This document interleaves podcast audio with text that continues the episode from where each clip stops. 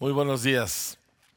Estamos nuevamente reuniéndonos a través de medios digitales, en línea, por causa de la oleada de COVID que está afectando a nuestra nación y al mundo entero pero no nos detiene. ¿Por qué? Estamos en Cristo, porque sus promesas no han cambiado, porque Él sigue siendo fiel, su fidelidad alcanza hasta los cielos. Así que aunque atravesemos circunstancias ocasionalmente, aunque atravesemos cosas inesperadas como esta, sin embargo, siempre están nuestros pies plantados sobre una roca firme que es Cristo Jesús. Y cuando estamos en Él, la vida es segura, aunque la vida sea tan incierta como lo es en estos días. En estos días, precisamente que estamos orando, que estamos buscando al Señor, y quiero animarte a participar en nuestras noches de oración, lunes a viernes a las 8 de la noche. Quiero animarte porque estamos buscando al Señor juntos. Y el Señor está moviendo nuestros corazones en una sola voz para buscar su rostro y ver su poder aquí entre nosotros. Y, nos está cambiando.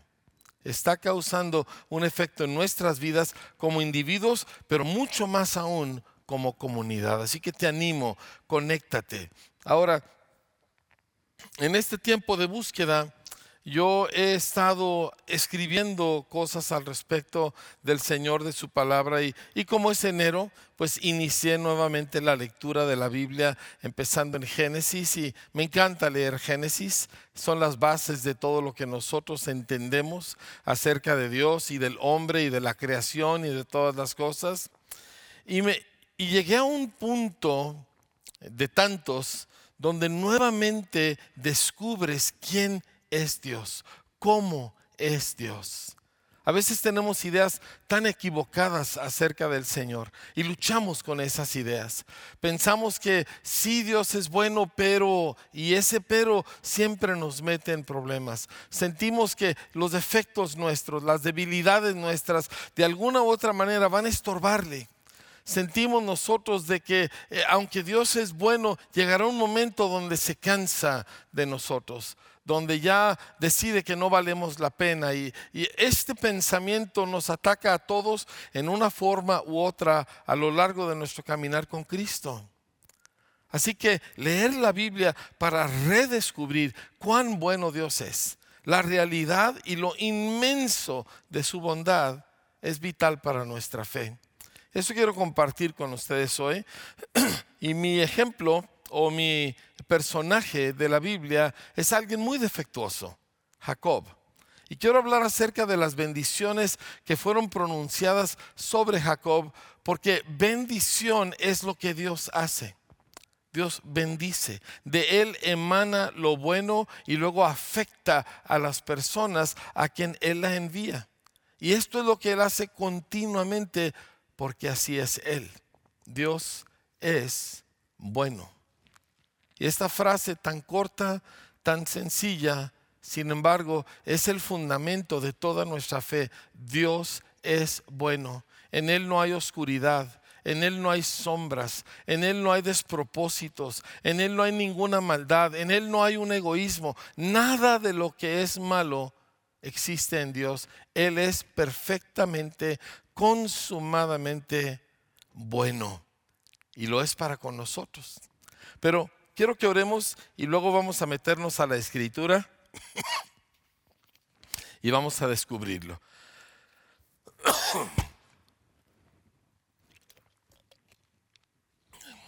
Padre, te pedimos, Señor, que tu Espíritu Santo nos guíe a través del estudio de tu palabra en este día. Que tu palabra penetre, Señor, a través de nuestras ideas, a través de nuestros temores, a través de nuestras costumbres y, revele a Cristo en nosotros. Y que nosotros podamos creer, pero verdaderamente creer, más allá de los límites de nuestra propia humanidad. Queremos verte, Señor, y queremos caminar contigo en fe. Amén. Vaya conmigo, por favor, a Génesis Vamos a estar leyendo en Génesis 27 y 28. Estos van a ser nuestros pasajes principales. Sin embargo, Entre tanto que usted llega, quiero llamar su atención a unos pasajes del Nuevo Testamento. Uno de ellos es Primera de Pedro 3, 9 que nos llama a nosotros a actuar de cierta manera con bondad para con todos, no solamente los buenos, sino para con toda la gente. Dice, porque nosotros fuimos llamados con el propósito de heredar bendición. Él nos dice, no devuelvan mal por mal o insulto por insulto, sino más bien bendigan, porque ustedes fueron llamados con el propósito de heredar bendición.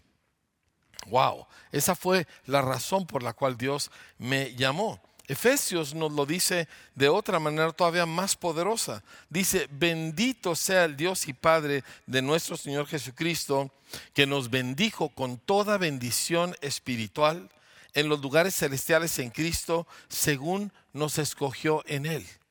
O sea, Dios nos bendijo. ¿Con cuánta? Con todas las bendiciones.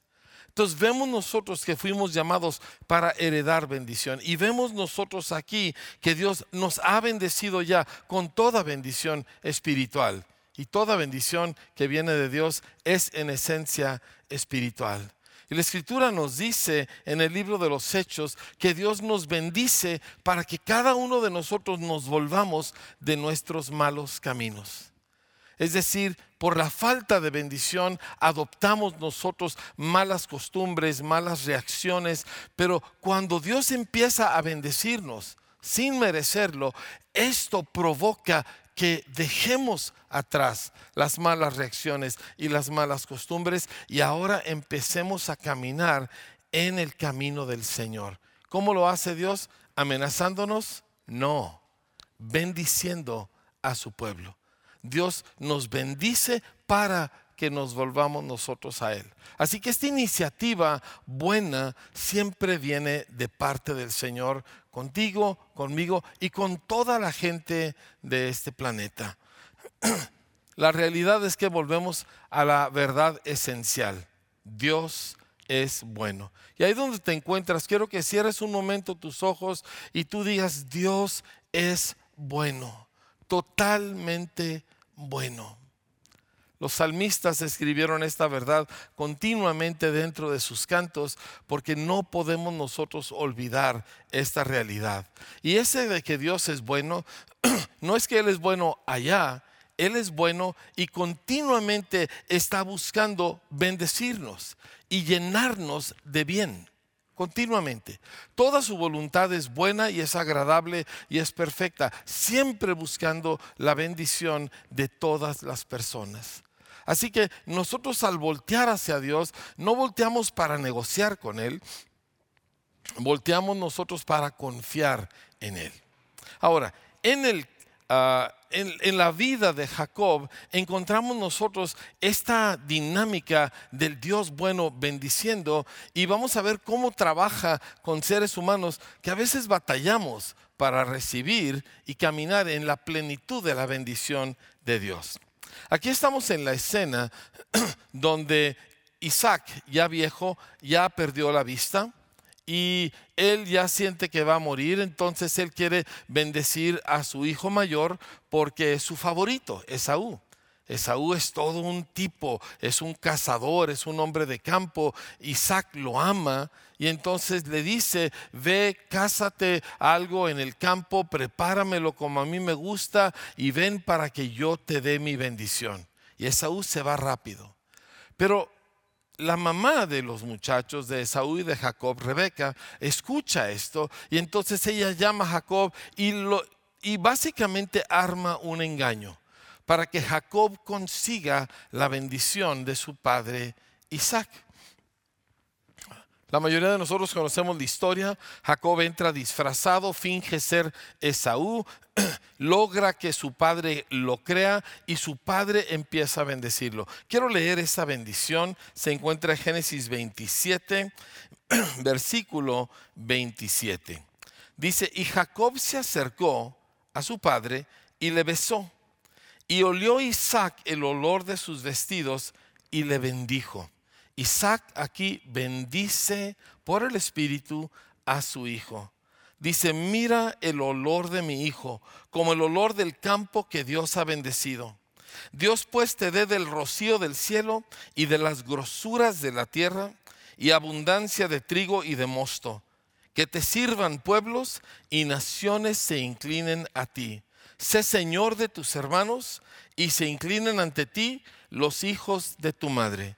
Malditos los que te maldijeren y benditos los que te bendijeren.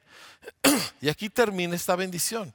Y wow, cuando la lees, cuando la examinas, y es lo que quiero que hagamos, es una bendición extraordinaria. Escucha, número uno, contiene una profunda valorización de la persona siendo bendecida. O sea, Isaac dice, mi hijo es todo esto. Y parte del efecto de recibir de Dios su bendición es saber, Dios valora mi vida, Dios valora lo que soy. Solo que tengo un pequeño secreto. Dios no nos valora por lo que nosotros logramos, Dios nos valora por lo que Él nos ha hecho ser. O sea, somos una maravilla formada por sus mismas manos y Dios nos valora inmensamente. No te tienes que ganar ese valor.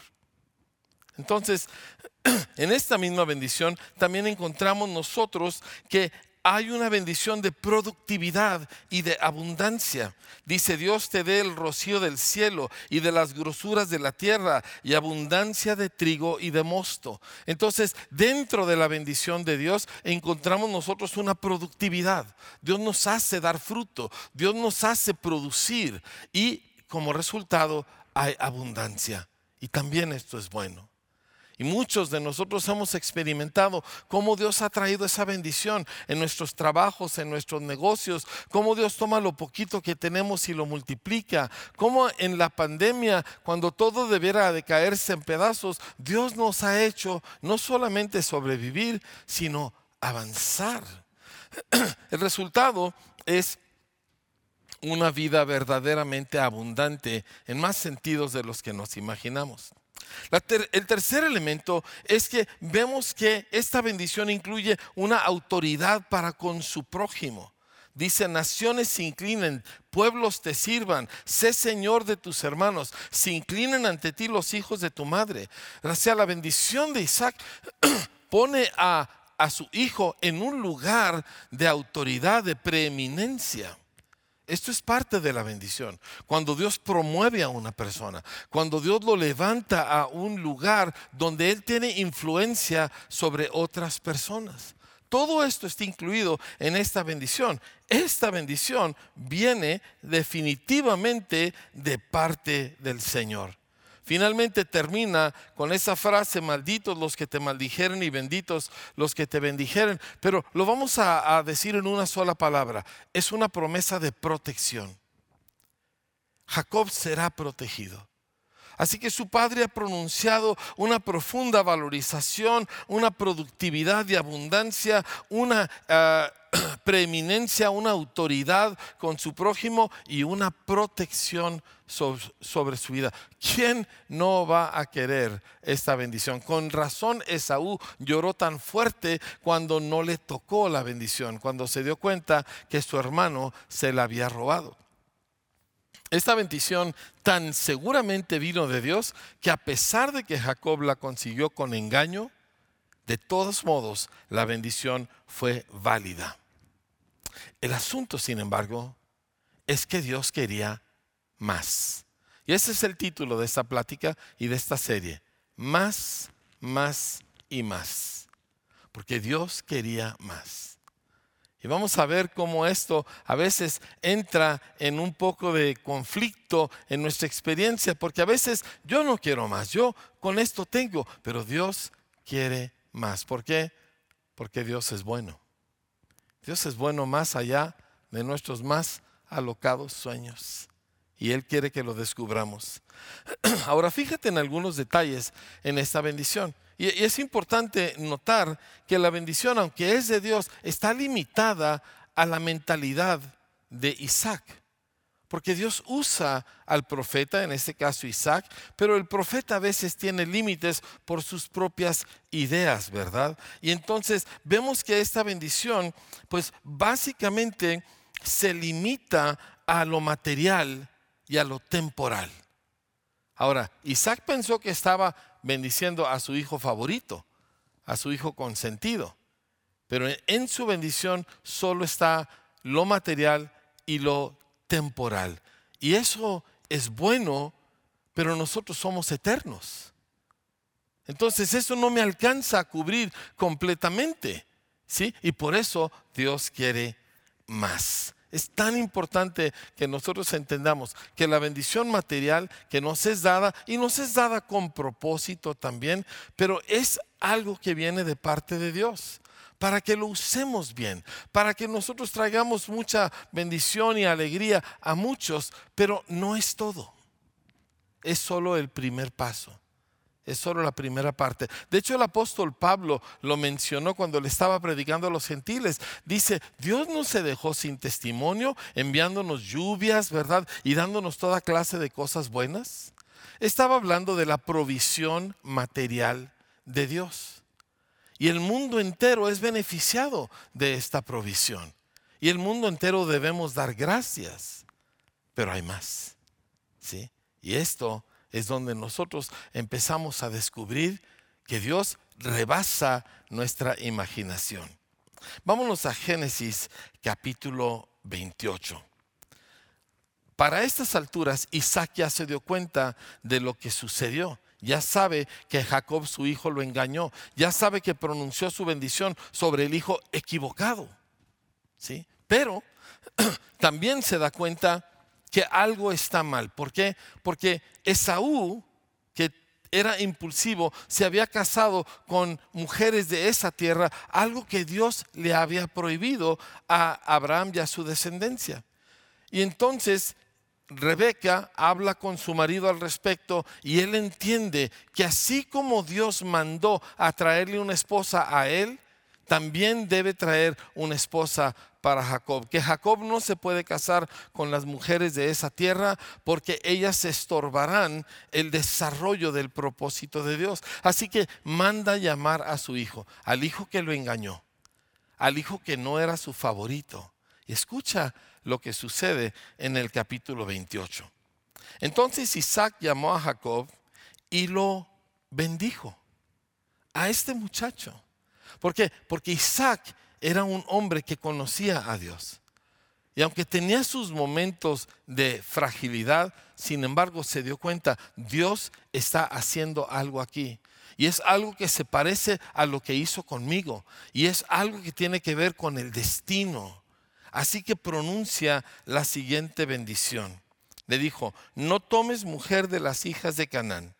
Levántate, ve a Padán Aram, a casa de Betuel, padre de tu madre, y toma ahí mujer de las hijas de Labán, hermano de tu madre. escucha la bendición en los versículos 3 y 4. Dice así, y el Dios omnipotente te bendiga y te haga fructificar y te multiplique hasta llegar a ser multitud de pueblos, y te dé la bendición de Abraham y a tu descendencia contigo, para que heredes la tierra en que moras, que Dios dio a Abraham. Ahora ya no está engañado Isaac, ya sabe a quién está bendiciendo y pronuncia elementos adicionales que no había pronunciado en la bendición para su hijo favorito. Uno, él menciona el nombre de Dios, el Shaddai. Y el Shaddai, el Dios omnipotente, es como Dios se reveló a los patriarcas y él aquí lo menciona por primera vez. Esto es importante porque ya no estamos hablando nada más de Dios en el sentido genérico, como todo mundo que luego dice mi Padre Dios, pero realmente no lo conoce. No, este es un Dios conocido. Este es un Dios con el cual Él ha interactuado. Y le dice, este Dios, el omnipotente, el Shaddai, Él te bendiga. Y luego le dice, esta bendición va a ser para dar fruto y multiplicarte tú en pueblos. Ya no solo que pueblos se sometan a ti, ahora tú vas a ser una multitud de naciones. Esto multiplica enormemente la bendición anterior. De hecho, entra en dimensiones que la anterior no estaba. Y continúa diciendo eh, mencionando ahora la bendición de Abraham, que tampoco había mencionado cuando bendijo a quien él creía que era Esaú. Le dice, y te dé la bendición de Abraham. Ahora, de todas las cosas que Isaac tenía, Isaac era un hombre riquísimo en oro y plata y ganado, tenía miles de hombres y mujeres en su campamento, y sin embargo, lo más valioso que él tenía era la bendición que Dios había dado a Abraham y ahora se le está entregando a este hijo. Dice, y te dé la bendición de Abraham y a tu descendencia contigo. Y en esta dimensión de bendición ya rebasa mi vida personal ya va más allá, no solo de mi necesidad, sino inclusive de mi tiempo. Ya alcanza a mis hijos, mis nietos y bisnietos. Ya alcanza toda una multitud de gente que de alguna manera van a emanar de mí. Ya mi vida es más grande que mi vida personal. Ya estoy viviendo para otros mucho más allá de lo que yo humanamente podría. Así que ahora vemos nosotros que la bendición de Dios dicha por Isaac a su hijo está incluyendo toda esta descendencia para cumplir la promesa de Dios Abraham. Dice, para que heredes la tierra en que moras que Dios dio a Abraham.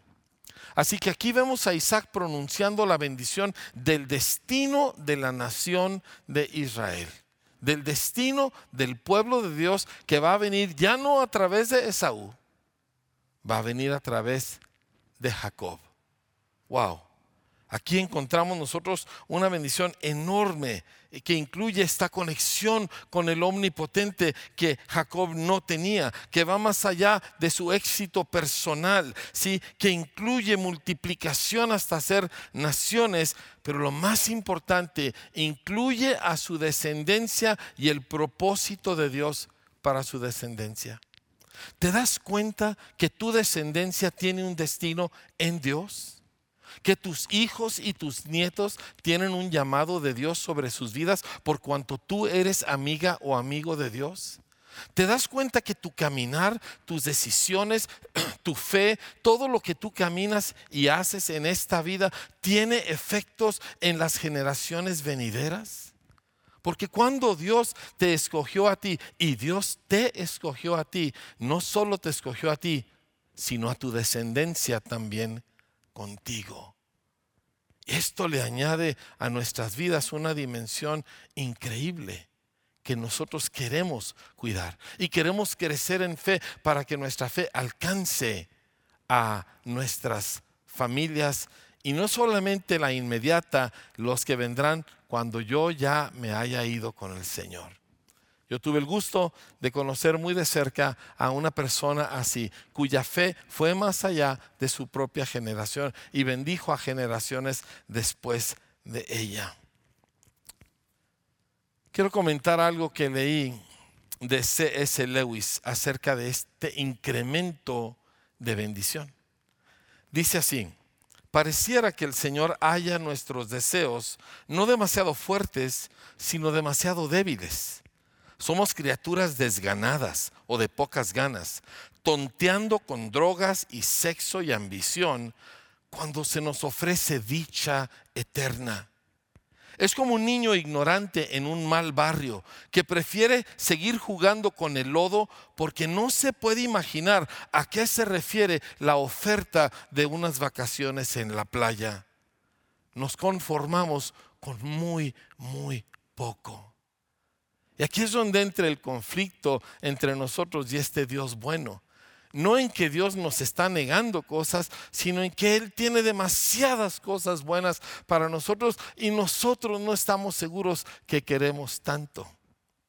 Y sin embargo, recuerda simplemente en el Salmo 2, cuando Dios le dice a su Hijo, pídeme y te daré por herencia las naciones de la tierra.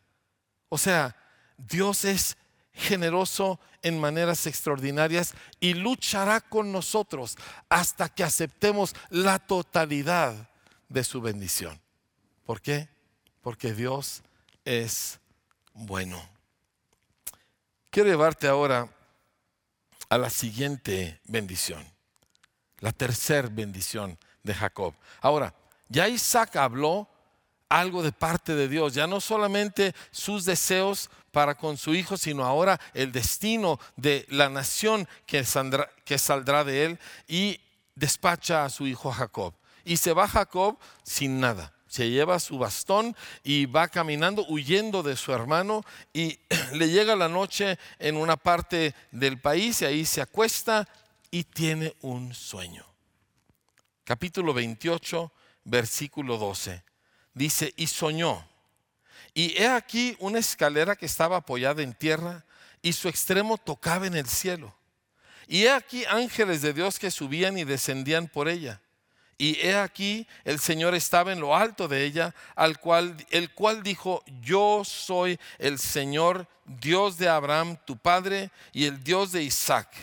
La tierra en que estás acostado, te la daré a ti y a tu descendencia.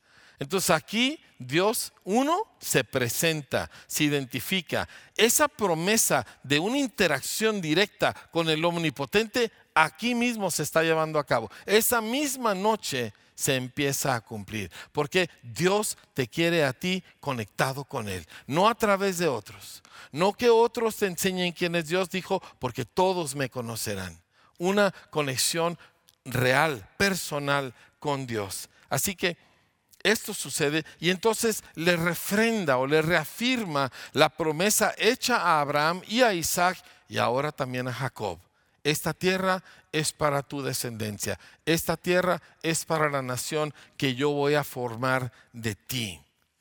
Pero luego continúa, porque como ya estamos descubriendo, Dios quiere más, más y más y más. Y el más de Dios es muy grande, mucho más grande que nuestra imaginación nos permite. Y si tú te atreves a creerle al Señor, si te atreves a descubrir quién es este Dios bueno, ese más y más y más se convierte en la realidad de tu vida. Y ese conformarnos con, oh, ya con esto tengo, no va a suceder, porque esto también Dios nos lo saca del corazón. Y así como Él desea darnos más, nos da el deseo de querer más. Y abarca, como ya vimos, todas las facetas de la vida. Pero continuamos. Dice, será tu descendencia como el polvo de la tierra, y te extenderás al occidente, al oriente, al norte y al sur, y todas, repito, todas las familias de la tierra serán benditas en ti y en tu simiente. Y aquí Dios está nuevamente hablando la misma promesa que le hizo a Abraham. Porque cuando Dios llamó a Abraham en Génesis 12, le dijo, deja tu tierra y tu parentela y la casa de tu padre y vete a la tierra que te mostraré. Dice, y haré de ti una nación grande y te bendeciré. Y engrandeceré tu nombre y serás bendición. Bendeciré a los que te bendijeren y a los que te maldijeren maldeciré. Y serán benditas en ti todas las familias de la tierra.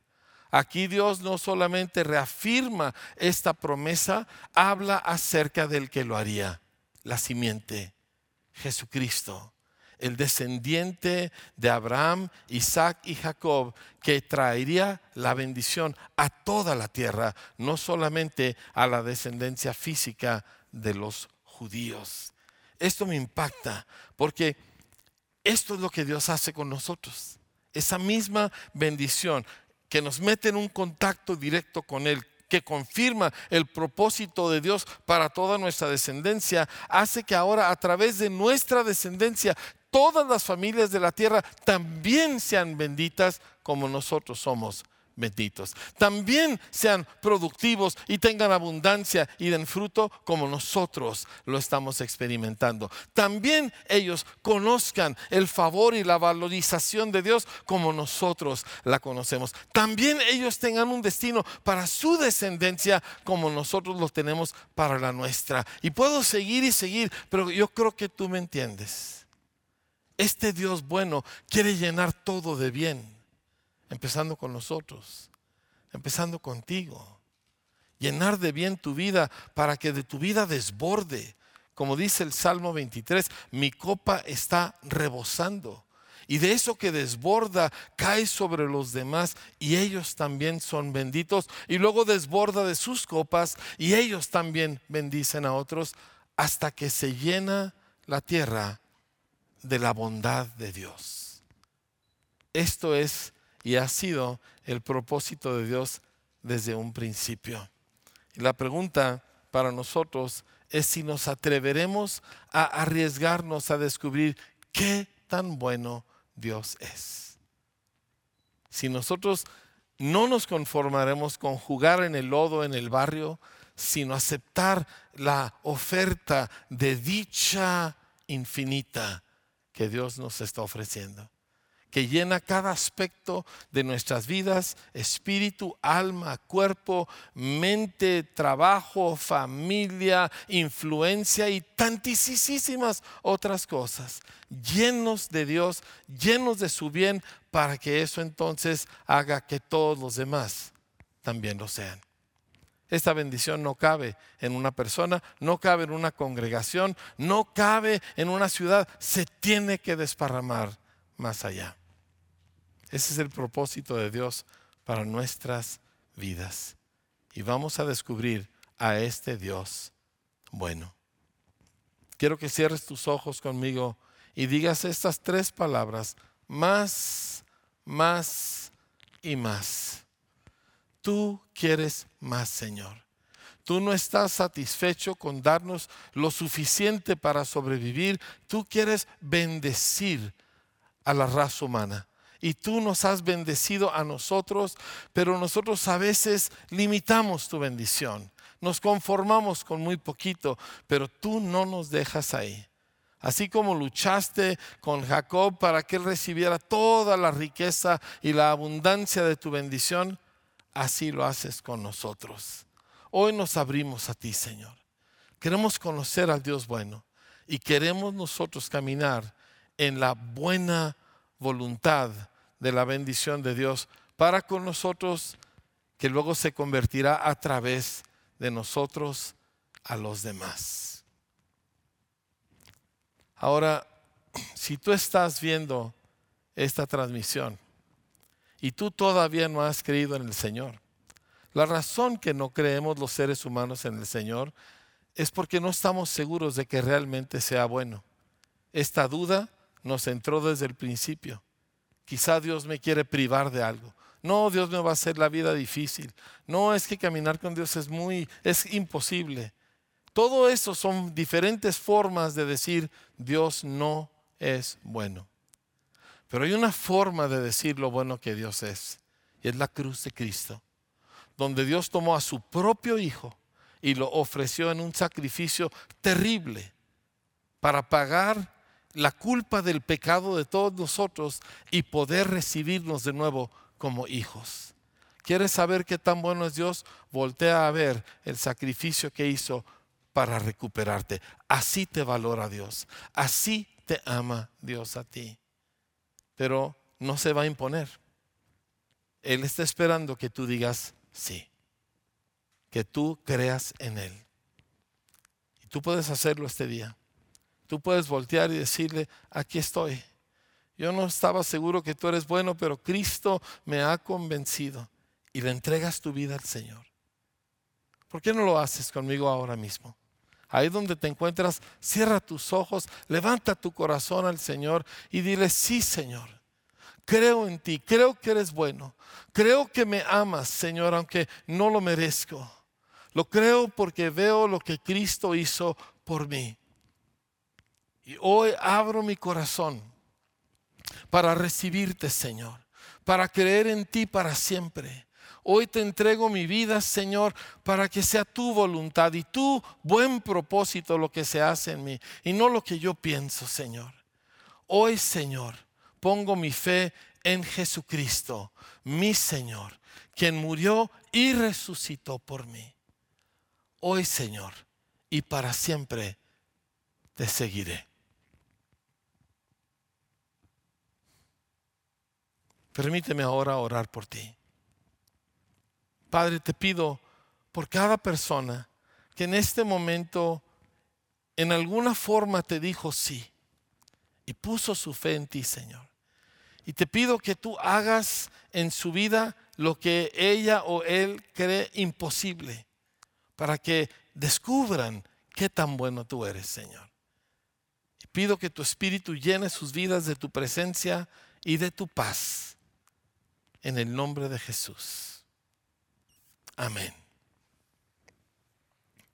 Todos nosotros estamos en esta aventura de descubrimiento.